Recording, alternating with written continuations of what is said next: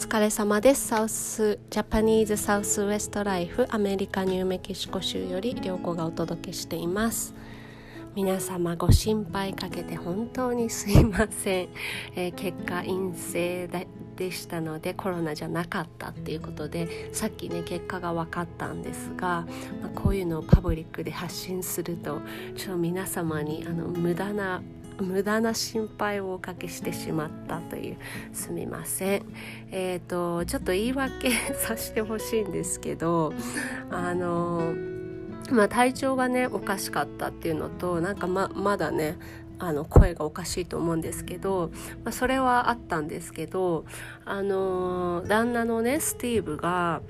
えっ、ー、となんか州のねなんか偉い人を知っていてその人がですねあのコロナのその簡易テストみたいなのを持ってたんですね。でそれがどういうものかっていうとあのちょっとこう血を取ってあの検査液みたいなやつと混ぜてこうそそのこうちっちゃいなんていう USB みたいなサイズのやつなんですけどそれにねあの入れてあの線が1本だと陰性だけど線が2本とか3本出ると陽性ですよっていうテストなんですね。でこう妊娠検査薬みたいな感じであのー100%信用できるとは言い切れませんみたいな感じだからそのあんまり一般的に広まってなくて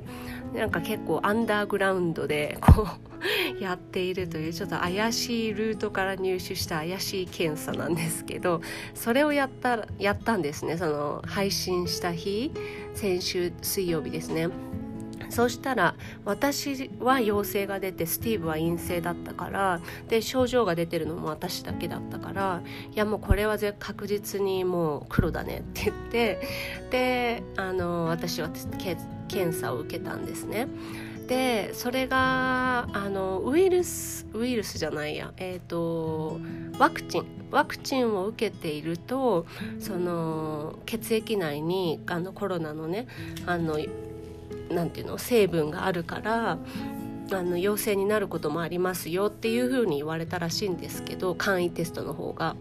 えーと、でもワクチンを打ったのなんて私とスティーブ大体同じぐらいで2月とかなのでまあ、まあこの結果私が症状出てるし絶対そうだよねっていうことででもう陽性のつもりでいたんですね。であのー、ねこの水曜日にテスト受けたから多分ね土曜日にはもう結果が出てたと思うんですけど病院に電話してもねなんかあの誰も出ないし出てもなんかこうつなぐ時に切られるみたいな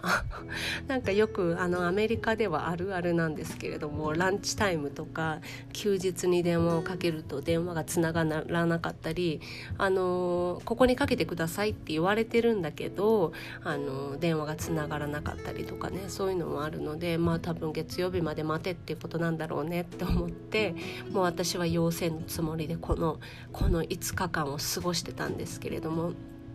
もう陽性でも陰性でももう結果が出る頃にはもう体が良くなってそうだねとか言ってたんですが結局陰性でありましたけれども、まあ、そのね簡易テストの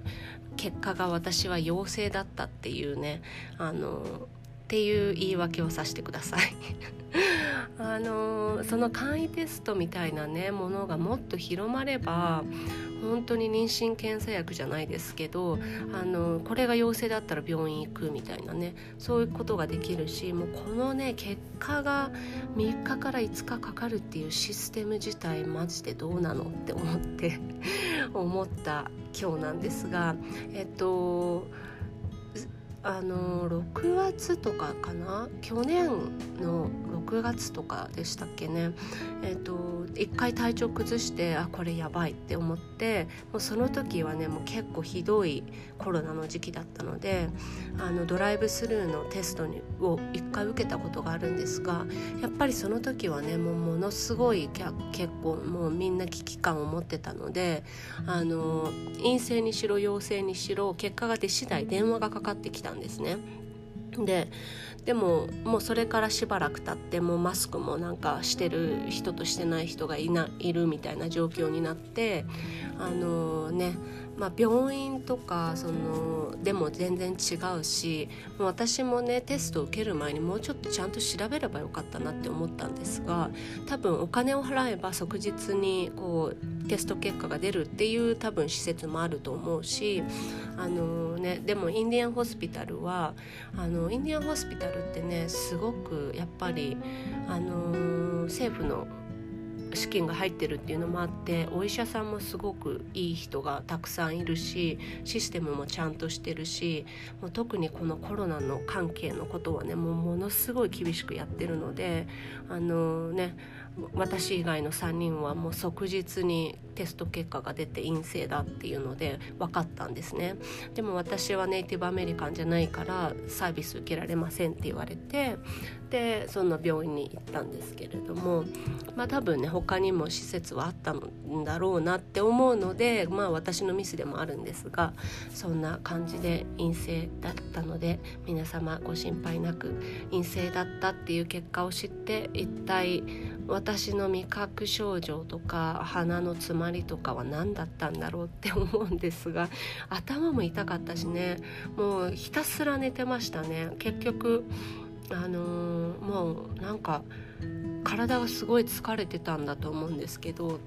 ひたすら寝てました。というのであの痰もすごかったしねただの風邪だったのかもしれません。皆様本当にご心配おかけしました。えっ、ー、ともうこれからねちょっと8月の13日が次のネイティブアメリカンセミナーインディアンマーケット編なんですけれども早くそれに向けて準備しないといけないのでもうこんなコロナがどうとか言ってられる場合じゃないっていうね私も。あのこれはね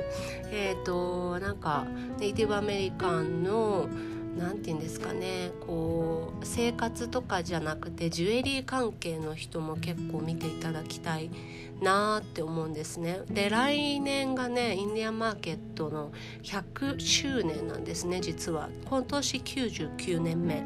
なので多分来年に向けて来る人も多いだろうなと思うのでそれの予習のためとかにもねあのー見ていただけたらいいなって思うのでそれのための準備をしたいと思いますけれども。はい。というわけで皆様大変ご心配をおかけしましたが元気でございます、えー、まだねでも東京もすごいし日本全国的すごいですよね。まあ重症者はねそんなに多くないとはいえやっぱりそのコロナになったかもしれないなってないのかなどうなんだろうとかもう精神的にもねすごい良くない。精神的にもすごい良くないからまあとにかくねあのー気をつけた方が自分の身のためだなって思いましたね。あのマスクもねしたりしてなかったり私もしてたのであのこれは神様から 神様からあのもう一回気をつけろって言われてるんだなと思って。アメリカも数は増えてますけれどもね。まあどうなることやら。でも通常にはこうやっぱり戻りつつあるっていうのがもう本当に実感としてあるのでうんと学校もね、えー、あと2週間で始まるんですね。新学期が始まるんですよ。なのでそのためのこうスクールサプライって言ってねその何て言うんですか？学校に持っていくべきもの新学期のその準備表みたいなやつですね。それが送られてきてあとは先生とね学校が始まる前に面談するのでそれの日程とかも送られてきてあもうもうもうそんな時期かと思ってねそういつもね学校が始まって1週間後にインディアンマーケットっていうね8月の半ばはものすごい忙しいバタバタする時期なんですけれどもその忙しさが戻ってきて